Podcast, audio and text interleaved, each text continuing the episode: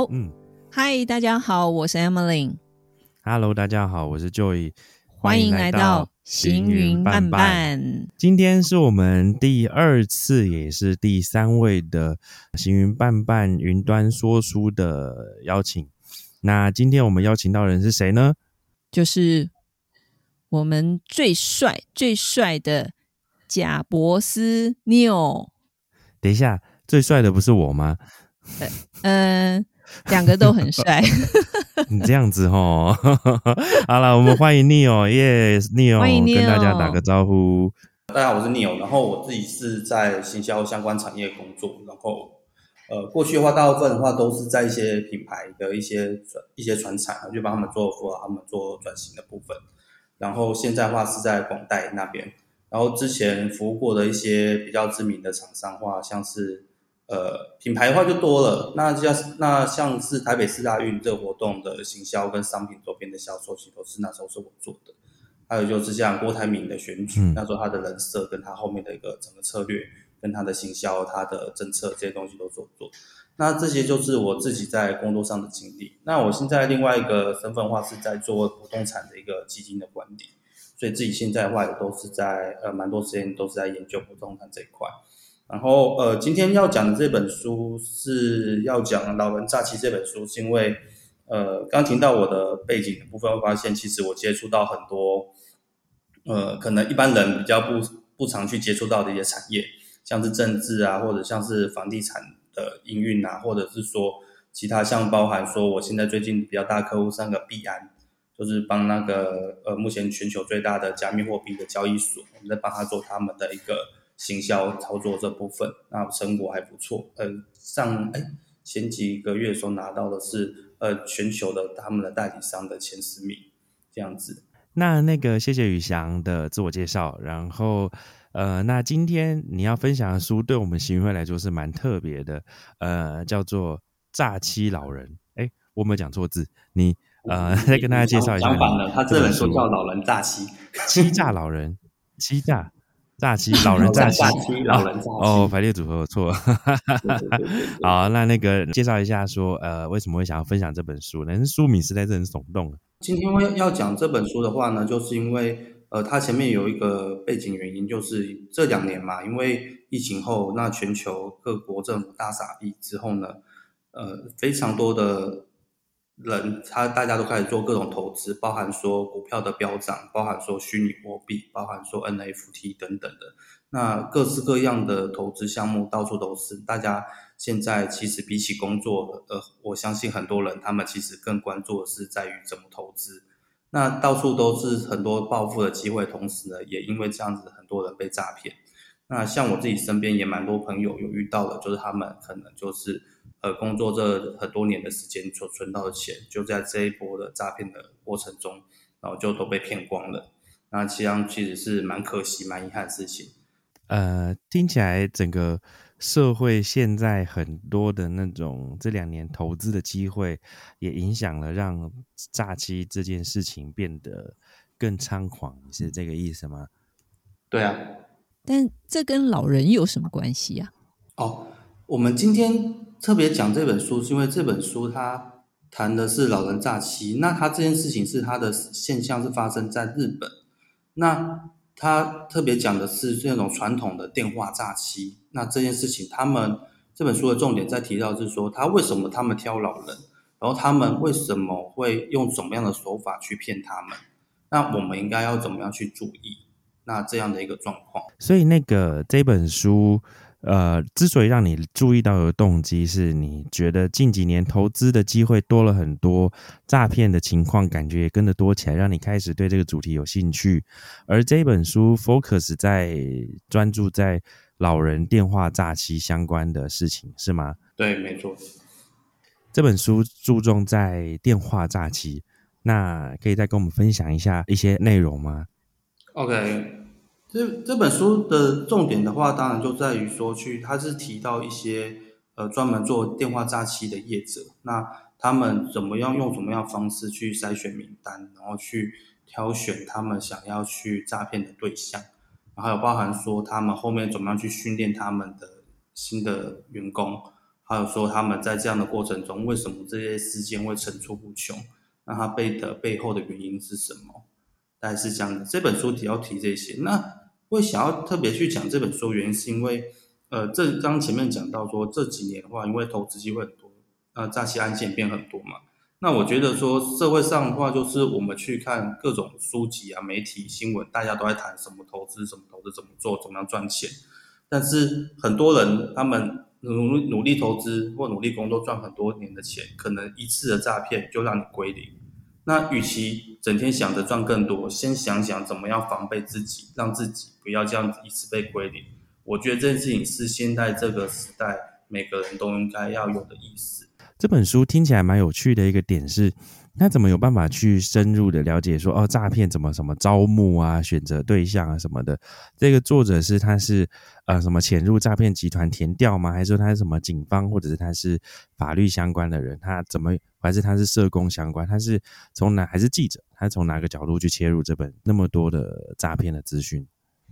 呃，这个作者其实他叫做铃木大介，然后他是说他是报道文学作家啦，所以是有点用像是记者这样子去采访的方式。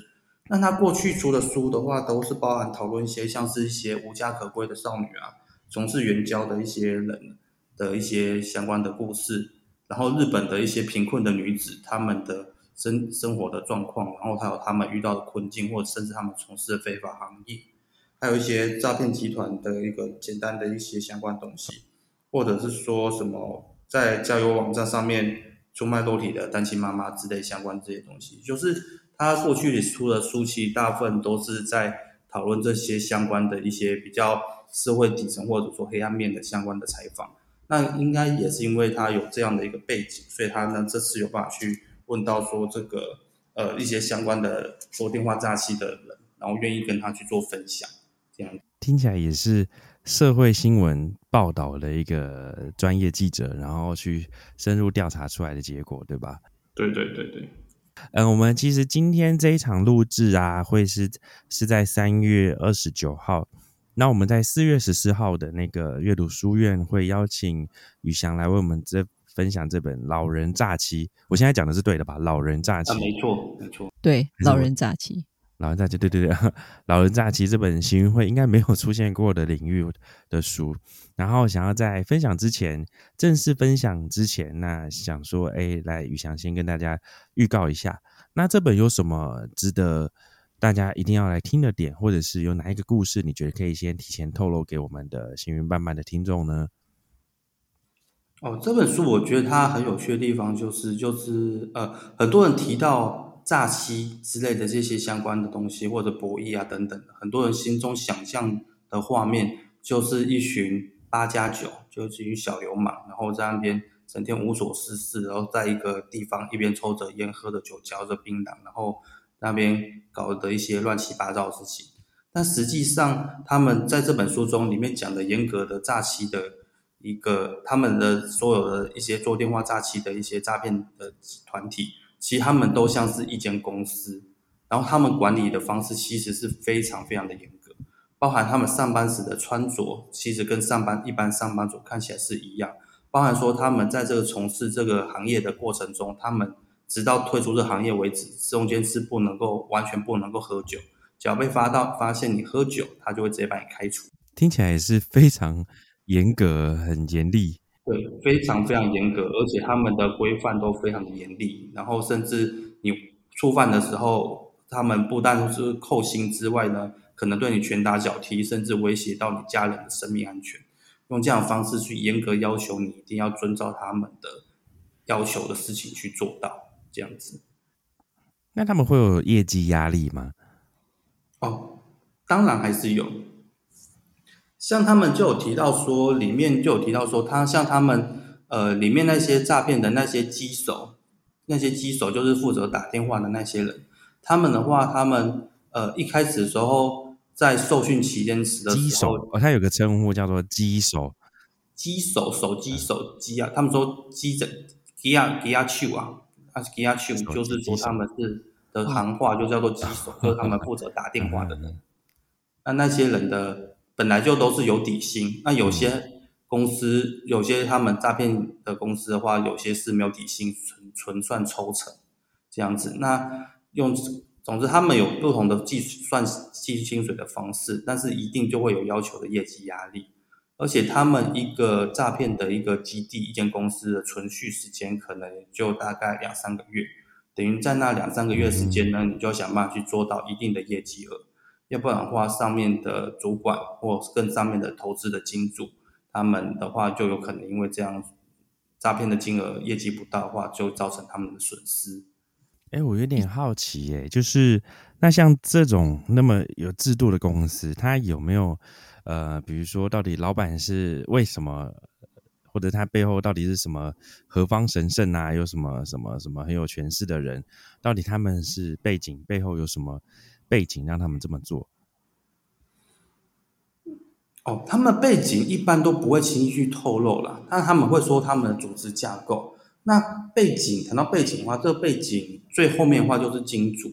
那金主的话，大部分可能就是不同的黑道组织，像什么山口组啊等等的哦，所以后面还是像金主黑道这种感觉。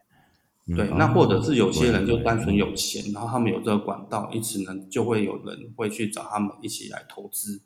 那他这对这些金主来讲的话，就是他们诈骗到的金额的话，他们要就要去分论嘛。那所以他那所以说他们的身份的话就会被保护的很好，而且大部分的话这些所谓的金主都是可能就是比较大佬级的人物，所以说大家都会尽量不要去麻烦到他们。那后面他们要是有说警察来抄他们的犯罪的团伙的窝点的时候呢，也都会尽可能保密，不要去让任何的金主有受到任何的风险。因为只要任何的金主要是觉得说你这个人会让他们对造成他们的风险的情况下，确实就有可能真的有人来做灭口，或者甚至说对威胁你家人生命安全的动作。嗯，哎，有点让我想到，不知道你有没有看过 Netflix 的那个日剧，叫做《A V 帝王》。就是他好像也是有类似这样的角色，就是在一部他们 OK，A V 帝王主角是拍 A V 的，但是还是会被黑社会相关的人去做一些威胁。但是看起来是黑社会，但其实还是很有他们做事的原则跟规矩。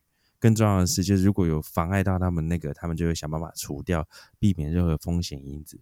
就是 有点像这种感觉。呃，其实黑社会的做法是一样的，对他们来讲，这些都是事业。A V 是他们很常碰的事业，诈骗是、卖毒是、赌博是，那包含说现在做虚拟货币的矿场，或者包含说做虚拟货币的投资的平台等等都有。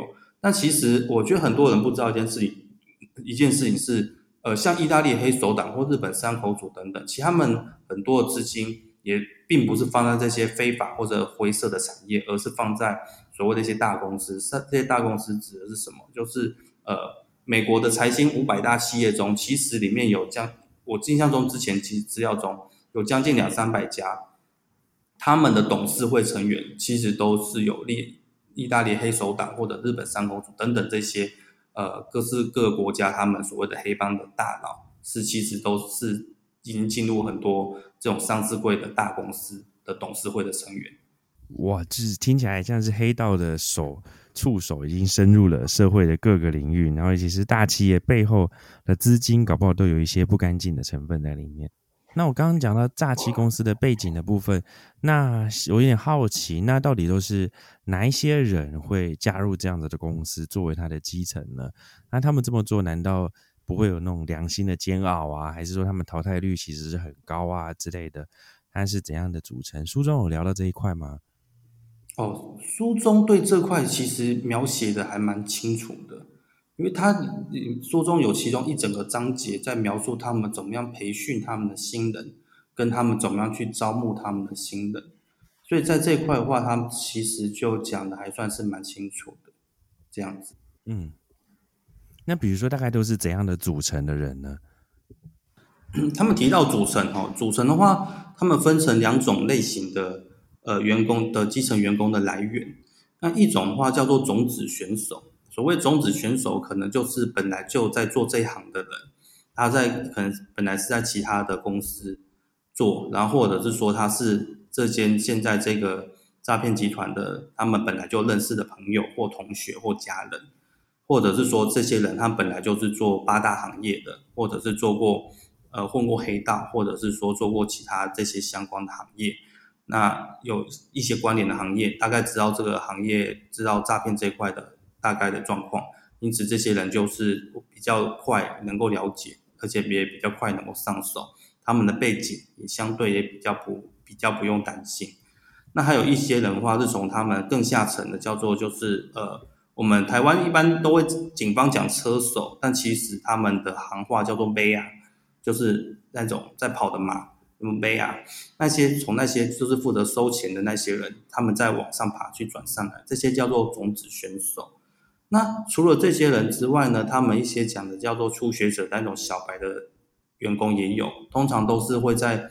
呃，报纸上面的招募广告这些地方去张贴，或者是一些网络的一些论坛去张贴，说招募他们的电话业务或电话行销人员，然后薪水写的很高，可能他的月薪就可能到三十万日币，也就是台币将近十万块多左右这样子，甚至更高。用这样的方式去吸引一些人去投递履历，然后到到现场之后，他们通过面试，还有前期的一些培训。去决定说到底哪些人是可以留下来的，哪些人可是可以承受到他承受了他们的压力的。那确定那些人是剩下来能够承受压力跟有有办法保密的时候，才会正式的告诉他们说他们在做的行业其实是在做什么，这样子。听起来也是一个长期培养，然后养套杀的那种概念。就是你可能以为哇，我进入一间不错的公司，哦，电话客服、电话行销，然后不知不觉发现，妈呀，怎么我是要卖这个东西？可是然后卖身契，工作工作约阵子已经签下去了之类的这种感觉。哎，不过这边我倒是可以分享一下，就是因为我一月份去杜拜出差嘛，那也是因为疫情的关系。其实世界经济都有影响，但是当地就是有一个朋友，他就有讲到说，呃，杜拜它的房产它是往下跌的，嗯，你们猜猜看，它为什么往下跌？杜拜为什么会往下跌？感觉房产上来的，因为很多在那边工作的外地人都回国了嘛。对，你知道这些 外地人就是很多的那个诈骗集团。就是他们那个诈骗集团，就像我们听到有很多的新闻，他们是其实台湾诈骗也是蛮有名的，他们就可能是跑到日本啊，跑到什么菲律宾，甚至是跑到非洲啊，也有很多诈骗集团。他们是新闻说台湾的诈骗都会境外，然后的基地，然后不知道在哪里这样。对，那杜拜其实之前它算是一个大本营，所以很多杜拜是诈骗大本营。呃，应该讲说，这些诈骗集团他们是四处，就是四处都有。嗯，那在之前是很多的诈骗集团，其实也包含中国那边，他们就是在在杜拜那边作为一个基地，因为去的人很多，所以他们的房产就有租房啊，或者是甚至他们可能有钱是买房的这种需求。那在那个时候，他们的房产就非常的活络。但是疫情让他们这一块的需求掉下来嘛？是因为需求降，然后才会跌价，对吧？呃，就是疫情可能整个经济的影响，也或许这是这我猜，也或许可能因为每个地方都有，呃，他们也都有什么国际刑警啊，大家会合作，你会要去铲除这些诈骗集团。呃，所以也很多诈骗集团，他们就可能就回国去了，回到各自的国家。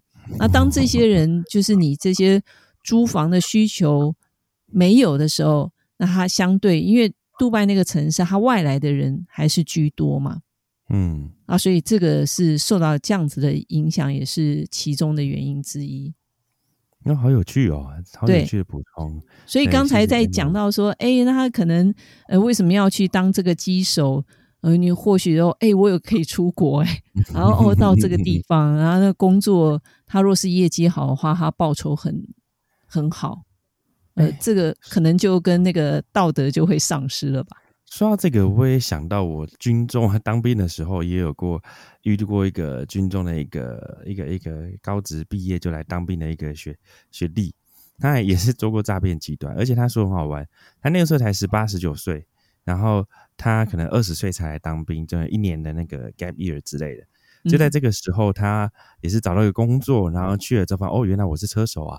但他也是做的很开心，然后或者是做他做就是做一做之后，就是哎，竟然还有那个员工旅游，然后诈骗集团还有员工旅游。但他说，因为他们整间公司去哈会被抓，所以要化整为零，所以他第一次就是自己买了一身行头要出国，然后行李箱自己一个人第一次出国就自己一个人拿着行李箱，戴个墨镜，然后帅帅的，好像哦。很帅气，好像一副他常常出国的感觉。他说他们就是飞去澳门，然后什么还去 在那边有员工旅游，还开一个会，还去听 b i l 那种感觉，然后再回来就觉得哇，他把他第一趟讲的很风光。就是诈骗集团如果能做到这样子，就是哦不行，我们不能宣扬这件事情。但我可以想象年轻人纸醉金迷的这种情况，真的是很难去判断跟很难去抗拒耶。这样子，对啊。哎，那宇翔这个书中，嗯，听起来有在描述这一些现况跟那个这些背后的成因。那我们留一些四月十四号给大家去期待。那书里面有提供什么方法或者建议，或者是这种社社会的成因之类的吗？就有没有什么面向是呃，也值得再跟大家在 p 开 d 上面分享一下的吗？嗯，这书中有特别提到，就是其实做诈骗集团。这一类的其实大部分都是年轻人啊，大概就是二十到三十岁左右的年轻人。那他们呃，因为他们前面的组织架构做的完整，所以基本上来讲，对他们来讲，呃，几乎是没有风险。就是你在那边可能做了很多年、十几年，你都不会被警察去查到，因为怎么样查都查不到你，因为他们的保护机制做的完善。那书中也大概有也有提到说，他们做的一些保护机制，还有他们层层分工的状况。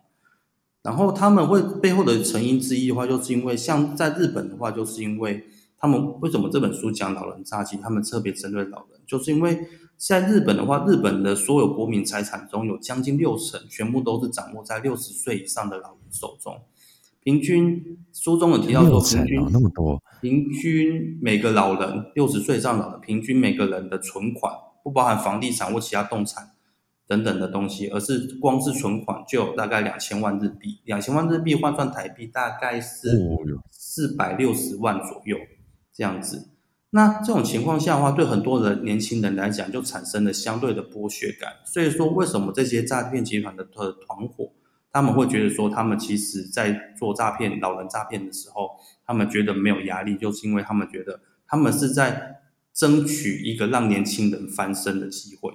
所以他们只是把这群造成他们称之为社会毒瘤、独占的社会的资源，然后不消费，然后也不把这些机会给年轻人的这群老人，他们手中的一部分的资源给拿走。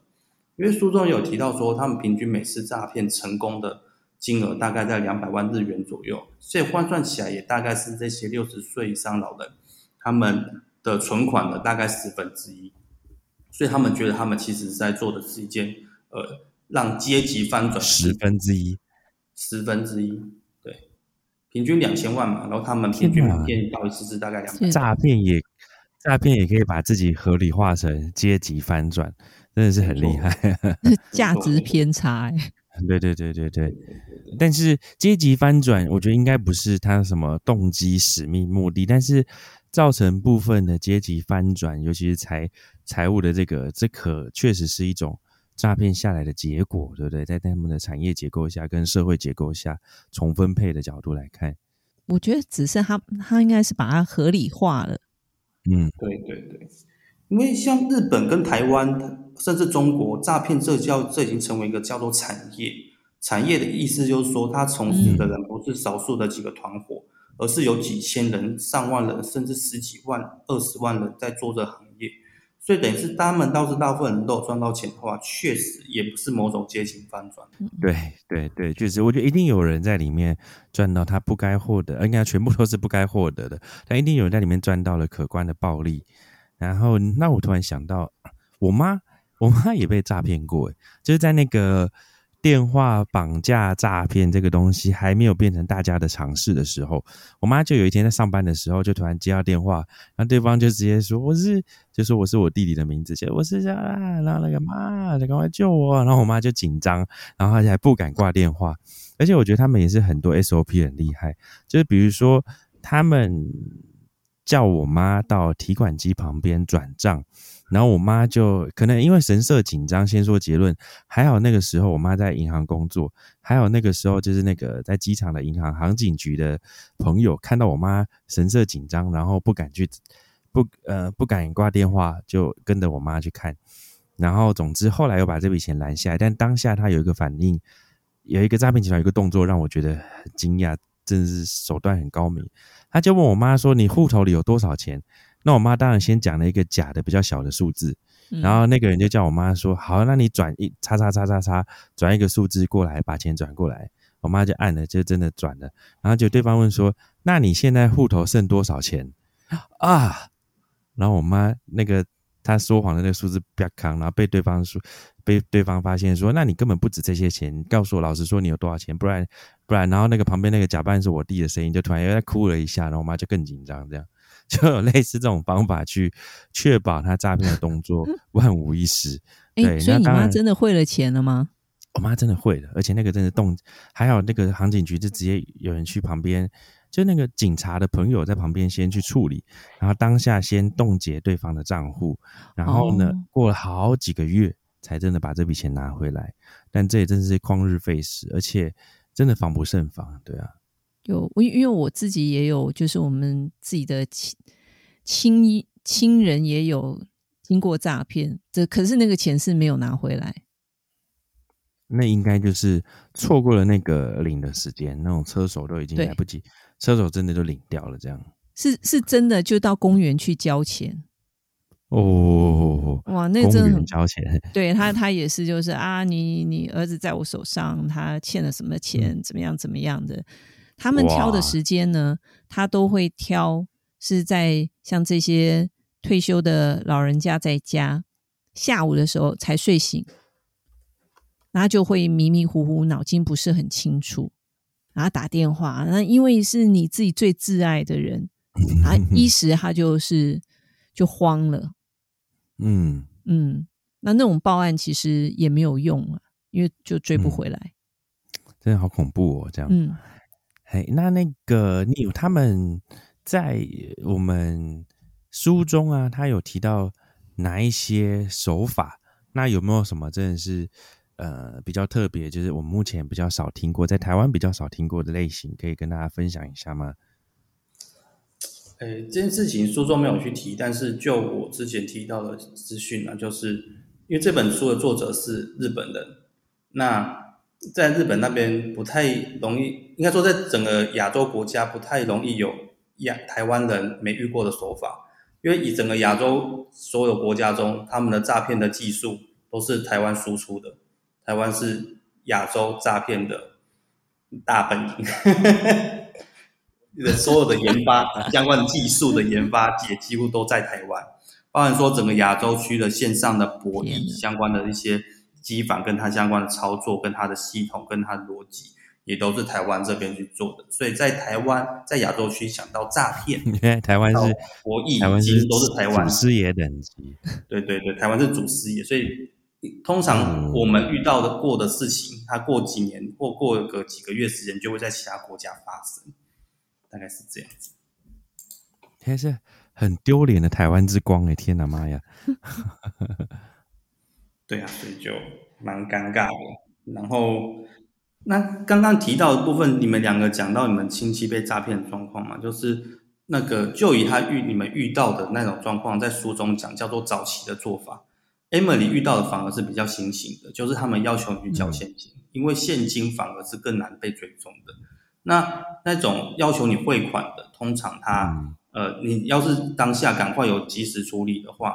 那其实他们都还需要车手，就是注重讲行行话叫贝亚的那些人去领钱，他钱才会出来。在那之前的话，其实警方赶快冻结的话，他们账户就会真的会被冻结，而且他们的账户可能也没办法一直开那么多。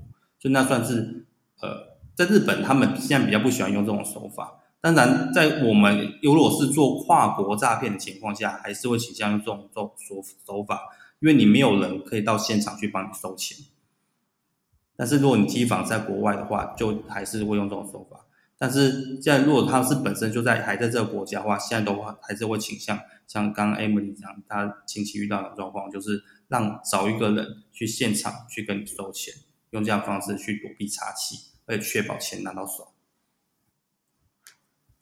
嗯，这样看我们比例很高，我们三个人里面就有两个是 自己身边的人就有碰到诈骗。对呀。这几率也真的是防不胜防。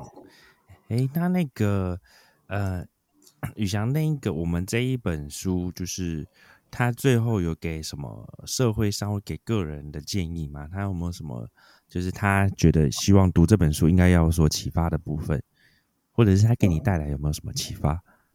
其实这本书它本身不叫做是会给人启发的书啦，这本书它比较像是一个社会的一个现象的揭露。所以自揭我揭露这件事情的，那你自己怎么样去看待这件事情？但我觉得这件事情，这个本书的重点是在于说，让我们知道这样的状况的，而且它里面有提到一一个关键的重点，就是说，我们现在还年轻，不要以为我们现在就不会遇到，因为他们一个诈骗集团，他们拿到的一些，他们要去打电话要去诈骗的名单，他们在会在不同的组织之间流动。而且他们一放就会放一二十年，意思就是他总会等到你年老了，等到你的判断力降降低了的时候，再用其他的手法来骗你。所以不要觉得我们现在是年轻人不会遇到，但是等我们老了，你就一定会遇到。他们的这本书中特别去提到这一件事情，所以我觉得重点就是还是要有随时要有这个防范之心呐，这样子。像我们这种已经要步入老年的。做一个，而且刚才宇翔这个资讯啊，我觉得很重要，因为他们手上都有这些个资，所以大家不要掉以轻心，他总有一天会等到你。嘿，对耶，重点是那种无所不在的各自泄露，这样是是，对啊。好哦，那我们就是呃，现在我们预计这一个会在四月初的第一周来上架这一集。那如果呃，大家对于就是这本书还想要了解的更深入，那我们可以在四月十四号这一天，大家欢迎大家来到行运会阅读书院来听这本书的分享。大家听的这本书的目前的 podcast 有什么问题，也可以留着看那天来问，或者是说在 podcast 的问卷后台来问。呃，或者是在我们行运会的那一群上面提问，那我们雨翔也在群组里面，也可以给你做一些回答。那今天雨翔还有没有什么呃推不推荐这本书给大家分享呢？或者是你有什么自己对这本书的一个想要给大家心得之类的呢？呃，我觉得这本书的重点就是一个社会观察，就是呃，不见得你们不大家不见得要看，但是必须要知道这件事情。那如果说大大家觉得很担心自己被各种防不胜防的诈骗方式给骗骗的话，那其实我个人会更推荐你大去看一本一套漫画，叫做《诈欺猎人》。《诈欺猎人》这本书的话，它的作者其实他就是真的是潜入黑帮里面，然后去获得各式各样不同的诈欺的手法，然后把各各种手法、各种方式，然后都把它去画成这篇这部漫画中的各种。诈骗的手法跟它的一个呈现，这样子。所以说，如果说想要更加全面去防范的话，大概会是这样。但其实现在新的诈骗手法不断推陈出新啊，我觉得重点还是要能够去判断，好好的想清楚，跟遇到事情的当下不要慌，然后要好好的保持自己的专注力跟判断力，让自己不要再陷入这样的一个被诈骗的一个状况。那尤其最重要的一件事情就是说，呃，一定要保持自己的注意力，而且还有很重要一件事情，就是要随时有一个其他人是你能够打电话当下就打联络得到，能够去询问的，这样情况下才不会被诈骗集团当下一直牵着鼻子走，然后让你连要求救或者是说要去反映的机会都没有，那可能一辈子的积蓄就这样一次就都没了，那这样是非常非常可惜，非常非常让人遗憾的事情。这样子，那这样子，我们三个人要互相互留电话吗？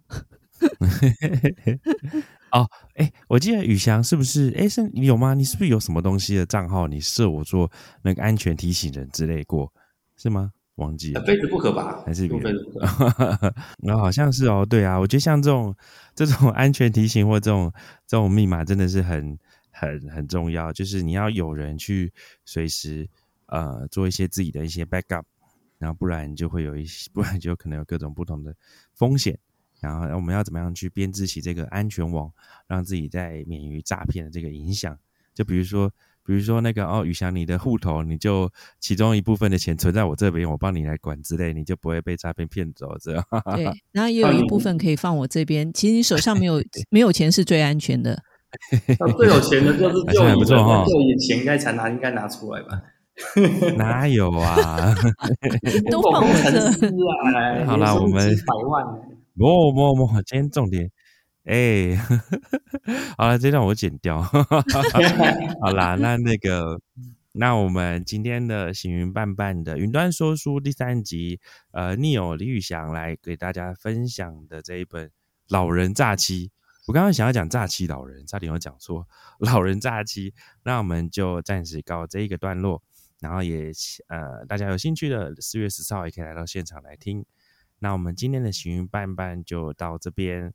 那我们谢谢 Neo 宇翔，也谢谢宇翔，啪啪啪啪啪啪啪啪啪鼓掌，谢谢谢谢谢谢谢谢谢谢谢谢谢谢大家，我是 Joey，我是 Emily，我是 Neo，谢谢谢谢大家，那我们今天就到这边，谢谢。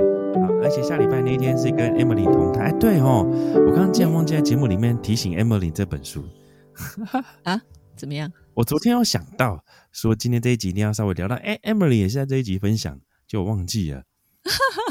哎，所以哎，敲碗敲碗，Emily，Emily，简单跟大家介绍一下你要讲的。哎，你在四月十四号要讲哪一本书呢？好，我在四月十四号要分享的这本书叫做《看不见的影响力》。看不见的影响力是怎么说呢？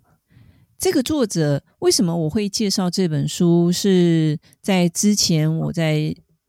行云的呃，行云读书会的阅读书院有分享过如何改变一个人啊。这个书的作者是宾州大学华顿商学院的行销教授 Una Berger。那因为那一本书主要是自己很好奇，说哎，我要怎么样改变一个人？就是嗯，比如说像跟改变阿贝。哎，不要这样，就是我跟 Joey 这样合作，我可以怎么样子改变他呢？这个就是一个很……我体重越来越重。这这一个后来后来后来，就是如何改变一个人呢？呃，那个最精髓的地方，就是真正要改变是要先改变自己，才有办法去去产生影响力。对，那因为是同样看不见的影响力。呀，就是是同样一个作者，所以这次就选了这一本书，刚好也可以跟宇翔这一次搭配，我觉得很棒，因为他在讲的就是讲的社会的影响力，所以他也是跟就是我们一些社会行为啊，它是有相关的。OK，嗯，好不？好，那我们也来期待四月十四号 Emily 的分享这一段，我就会在片尾音乐后突然又冒出来，来个三分钟，然后 Emily 介绍的书。OK OK，其实还蛮有意思的，大家欢迎大家四月十四号来参加，然后听我们说书。嗯，好哦？那 Vincent 也是我们这个哈，就这一集录完之后，就是笔记可以先准备一份，然后我们我尽快剪完，下礼拜我们就把这个就提前上架。然后把它插在这两集赛课之间，然后就来预告四月十四号的内容。OK，哦，太棒！不，那就感谢今天大家所有的时间，也谢谢听到这边的行云伴伴的听众，每一个你们的留言或者是你们的问卷，都可以给我们很多改进的方向，也可以敲完各种你想录的人。那我们今天节目就到这边，真的到这边了，结束了。谢谢大家。是不是要 五颗星啊？要要大家给我们五颗星，是不是？哎，对，我好像没有什么五星按赞、加分享什么的。对啊。